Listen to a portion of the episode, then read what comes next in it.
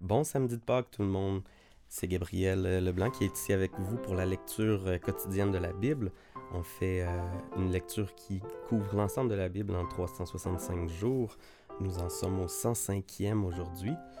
Et voilà, on continuera des textes dans Josué et dans Luc. Et comme d'habitude, un peu de proverbes et de psaumes. Alors aujourd'hui, je vais lire dans la version du Sommeur. Josué 10, 28 jusqu'au à la fin du chapitre 12. Dans ma Bible, le, chapitre est titré La conquête de la partie sud du pays.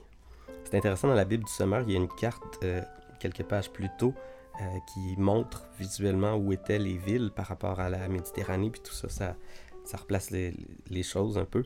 C'est intéressant de, de, voir ça. Il a, fait, il a couvert beaucoup de territoires, en fait. Alors voilà, la conquête vers le sud. Le même jour, Josué s'empara de Makeda. Il la frappa du tranchant de l'épée, il exécuta son roi et extermina tous les êtres vivants qui s'y trouvaient sans laisser aucun survivant pour les vouer à l'Éternel. Il traita le roi Makeda comme il avait traité celui de Jéricho. De Makeda, Josué et tout Israël avec lui passèrent à Libna, qu'ils attaquèrent. L'Éternel la livra aussi, elle et son roi, au pouvoir des Israélites. Ils tuèrent tous les êtres vivants qui s'y trouvaient sans laisser aucun survivant. Josué traita son roi comme il avait traité celui de Jéricho. De Libna, Josué et tout Israël avec lui passèrent à Lachish. Ils établirent leur camp devant la ville et l'attaquèrent. L'Éternel la livra en leur pouvoir et ils s'en emparèrent le second jour. Ils frappèrent du tranchant de l'épée et tuèrent tous les êtres vivants qui s'y trouvaient, comme ils l'avaient fait à Libna. Oram, le roi de Gézer, vint au secours de Lachish, mais Josué le battit, lui et son armée, sans lui laisser aucun survivant. De Lachish, Josué et tout Israël avec lui se dirigèrent vers Églon. Ils établirent leur camp devant la ville et l'attaquèrent. Ils s'en emparèrent le même jour et la frappèrent du tranchant de l'épée. Ils exécutèrent tous les êtres vivants qui s'y trouvaient pour les vouer à l'Éternel, comme ils l'avaient fait à Lachish. De Aiglon, Josué et tout Israël avec lui se rendirent à Hébron et l'attaquèrent. Ils s'emparèrent et tuèrent son roi et tous les êtres vivants qui s'y trouvaient, ainsi que dans les villes qui en dépendaient. Il n'y resta aucun survivant, comme il l'avait fait à Aiglon. Josué détruisit la ville et extermina tous les êtres vivants qui s'y trouvaient pour les vouer à l'Éternel. Après cela, Josué et tout Israël avec lui revinrent sur Débir et l'attaquèrent. Ils s'emparèrent de la ville, capturèrent son roi, et prirent toutes les villes qui en dépendaient. Ils exterminèrent tous les êtres vivants qui s'y trouvaient pour les vouer à l'Éternel, et n'y laissèrent aucun survivant comme à Hébron. Josué traita Débir et son roi comme il l'avait traité Libna et son roi. Josué conquit tout le pays, il bâtit tous les rois de la région montagneuse, ceux du Negev, de la plaine côtière et des contreforts des montagnes. Il extermina tous les êtres vivants sans épargner personne pour les vouer à l'Éternel, comme l'Éternel, le Dieu d'Israël, l'avait ordonné. Il soumit toute la région de Kadesh Barnea jusqu'à Gaza et le district de Goshen jusqu'à Gabaon. En une seule campagne, il vainquit tous les rois et s'empara de leur territoire, car l'Éternel, le Dieu d'Israël, combattait pour son peuple Ensuite, Josué et tout Israël avec lui regagnèrent le camp de Gilgal. Lorsque Yabin, le roi de Hatzor, apprit les victoires de Josué, il envoya des messagers à Yobab, roi de Madon, au roi de Shimron et d'Aksaph, ainsi qu'à ceux qui étaient établis dans la région montagneuse du nord, dans la plaine du Jourdain, au sud du lac de Génézareth, dans la plaine côtière et sur les coteaux de Dor à l'ouest. Il adressa des messages aux Cananéens établis à l'est et à l'ouest, aux Amoréens, aux Hittites, aux Phérésiens et aux Yébousiens établis dans la région montagneuse, et aux Éviens établis au pied de l'Hermon dans la région de Mitzpah. Tous ces rois se mirent en campagne avec leurs armées au complet. C'était une multitude innombrable comme les grains de sable des bords de la mer, et ils étaient équipés d'un nombre énorme de chevaux et de chars de guerre. Ils se donnèrent rendez-vous et vinrent établir leur camp près des eaux de Mérom pour attaquer Israël. L'Éternel a dit à Josué, N'aie pas peur d'eux, car demain à cette heure-ci, je les livrerai tous, blessés à mort au pouvoir d'Israël. Tu couperas les jarrets à leurs chevaux et tu brûleras leurs chars. Josué et toute son armée vinrent attaquer leurs ennemis par surprise près des eaux de Mérom, et ils se ruèrent sur eux.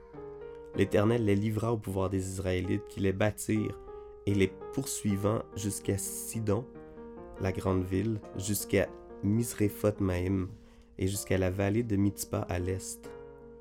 Ils leur infligèrent une défaite totale au point de ne laisser aucun survivant. Josué les traita comme l'Éternel le lui avait ordonné. Il coupa les jarrets à leurs chevaux et brûla leurs chars. À la même époque, sur le chemin du retour, Josué s'empara de Hatzor, qui était autrefois la capitale de tous ses royaumes. Il tua son roi par l'épée, et il frappa du tranchant de l'épée tous les êtres vivants qui s'y trouvaient, sans y laisser âme qui vive pour les vouer à l'Éternel, puis il incendia la ville. Il s'empara aussi de toutes les villes des autres rois coalisés. Il captura leurs rois et les fit périr. Il extermina totalement leurs habitants et les détruisit complètement pour les vouer à l'Éternel, comme Moïse, serviteur de l'Éternel, l'avait ordonné. Cependant, les Israélites n'incendièrent aucune des villes situées sur les collines, excepté Hatzor, que Josué fit brûler. Ils emportèrent comme butin toutes les richesses et tout le bétail de ces villes, mais ils en exterminèrent toute la population, sans épargner personne. Josué se conforma entièrement aux ordres que l'Éternel avait donnés à son serviteur Moïse et que celui-ci lui avait transmis.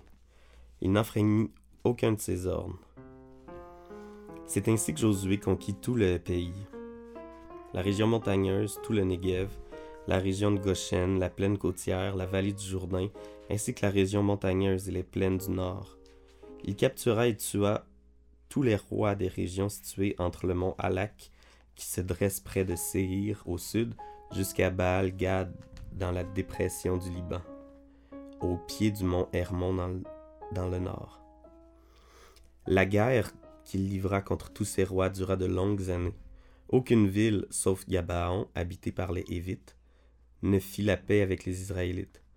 Il s'en empara par les armes. Cela venait de l'Éternel. En effet, il avait rendu ces gens obstinés pour qu'ils affrontent Israël, afin qu'ils soient détruits sans pitié jusqu'à leur totale extermination pour lui être voués, comme il l'avait ordonné à Moïse. À la même époque, Josué alla éliminer les Anakim qui vivaient dans les montagnes d'Hébron, de Bédir, d'Anab, dans les monts de Juda et dans la montagne d'Israël. Il les extermina et détruisit totalement leurs villes pour les vouer à l'Éternel. Il ne resta plus d'Anakim dans le pays des Israélites, sauf dans les villes de Gaza, Geth et Ashtod. Josué conquit donc tout le pays, comme l'Éternel l'avait dit à Moïse, et il le répartit entre les tribus d'Israël pour qu'elles possèdent chacune sa part. Et la guerre cessa dans le pays.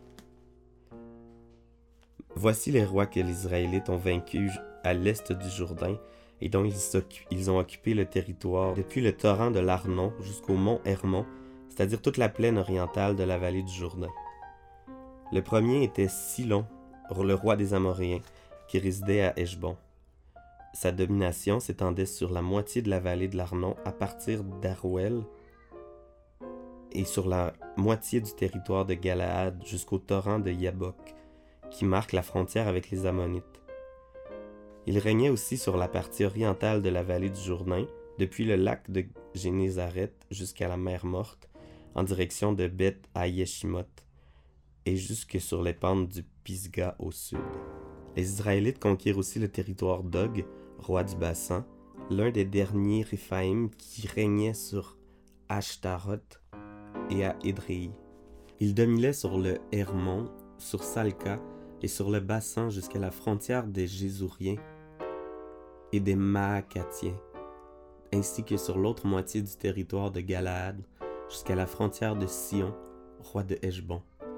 Moïse, serviteur de l'Éternel, et les Israélites avaient vaincu ces deux rois, et Moïse avait donné leur leur pays en possession aux tribus de Ruben, de Gad et à la demi-tribu de Manassé. Voici la liste des rois que Josué et les Israélites ont vaincus à l'ouest du Jourdain, et dont les territoires s'étendaient depuis Baal-Gad, dans la dépression du Liban, jusqu'au mont Halak, qui s'élève en direction de Séhir. Josué les donna en possession aux tribus d'Israël, en les partageant entre elles. Ces territoires comprenaient la région montagneuse, la plaine côtière, la vallée du Jourdain, la région des contreforts des montagnes, le désert de Judée et le Negev. C'étaient les territoires des Hittites, des Amoréens, des Cananéens, des Phérisiens, des Éviens et des Yébousiens.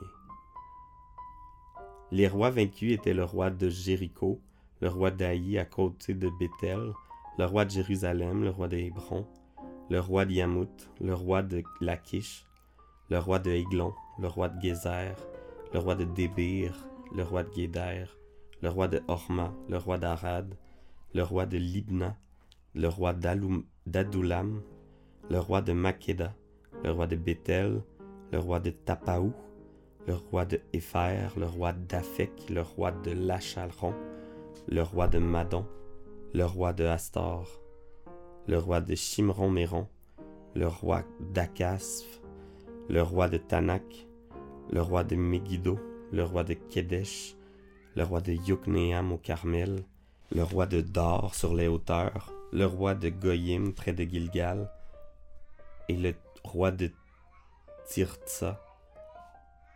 En tout, cela fait trente et un rois. Je soupire après ton temple, au chef de chœur, un psaume des Coréites à chanter avec accompagnement de la harpe de Gath. C'est le psaume 84. Ô que j'aime tes demeures, éternel, Seigneur des armées célestes. Je languis et je soupire, éternel, après tes parvis. Mon être entier crie sa joie vers le Dieu vivant. Le moineau découvre un gîte, l'hirondelle trouve un nid où déposer ses petits. Près de tes autels, éternel, Seigneur des armées célestes, mon roi et mon Dieu. Bienheureux ceux qui habitent ta maison, car ils pourront te louer toujours. Bienheureux les hommes dont tu es la force. Dans leur cœur, ils trouvent des chemins tracés. Lorsqu'ils traversent la vallée des larmes, ils en font une oasis, et la pluie d'automne vient la recouvrir de bénédictions. D'étape en étape, leur vigueur s'accroît, et ils se présentent à Dieu en Sion. Éternel, ô Dieu des armées célestes, entends ma prière. Veuille m'écouter, ô Dieu de Jacob. Toi, ô Dieu qui nous protège, Veuille garder, regarder celui que par ton onction tu as établi. Fais-lui bon accueil, car un jour dans tes parvis vaut bien mieux que mille ailleurs. Plutôt, que, plutôt rester sur le seuil de la maison de mon Dieu que de demeurer sous les tentes des méchants. Car l'éternel Dieu est pour nous comme un soleil, il est comme un bouclier. L'Éternel accorde bienveillance et gloire. Il ne refuse aucun bien à ceux qui cheminent dans l'intégrité éternelle. Seigneur des armées célestes, bienheureux est l'homme qui met sa confiance en toi. Proverbe 12, 21, 22. Aucune calamité n'atteint le juste, mais les méchants sont accablés de maux. Les lèvres menteuses sont en horreur à l'Éternel, mais ceux qui sont véridiques lui font plaisir. La poursuite de notre lecture est dans l'Évangile de Luc au premier chapitre, les versets 26 56. Six mois plus tard, Dieu envoya l'ange Gabriel dans une ville de Galilée appelée Nazareth, chez une jeune fille liée par fiançailles à un homme nommé Joseph, un descendant du roi David. Cette jeune fille s'appelait Marie. L'ange entra chez elle et lui dit Réjouis-toi, toi à qui Dieu a accordé sa faveur, le Seigneur est avec toi. Marie fut profondément troublée par ces paroles elle se demandait ce que signifiaient ces salutations. L'ange lui dit alors, N'aie pas peur, Marie, car Dieu t'a accordé sa faveur. Voici, bientôt tu seras enceinte et tu mettras au monde un fils, tu le nommeras Jésus. Il sera grand, il sera appelé Fils du Très-Haut, et le Seigneur Dieu lui donnera le trône de David, son ancêtre. Il régnera éternellement sur le peuple issu de Jacob, et son règne n'aura pas de fin. Marie dit à l'ange, Comment cela se fera-t-il puisque je suis vierge? L'ange lui répondit, L'Esprit Saint descendra sur toi, et la puissance du Dieu très haut te couvrira de, de son ombre. C'est pourquoi le saint enfant qui naîtra de toi sera appelé fils de Dieu. Vois, ta parente Élisabeth attend elle aussi un fils, malgré son grand âge. On disait qu'elle ne pouvait pas avoir d'enfant, et elle en est à son sixième mois, car rien n'est impossible à Dieu. Alors Marie répondit, Je suis la servante du Seigneur. Que tout ce que tu m'as dit s'accomplisse pour moi. Et l'ange la quitta. Peu après, Marie partit pour se rendre en hâte dans une ville de montagne du territoire de Judée. Elle entra chez Zacharie et salua Élisabeth. Au moment où celle-ci entendit la salutation de Marie, elle sentit son enfant remuer en elle. Elle fut remplie du Saint-Esprit et s'écria d'une voix forte Tu es bénie plus que toutes les femmes, et l'enfant que tu portes est béni.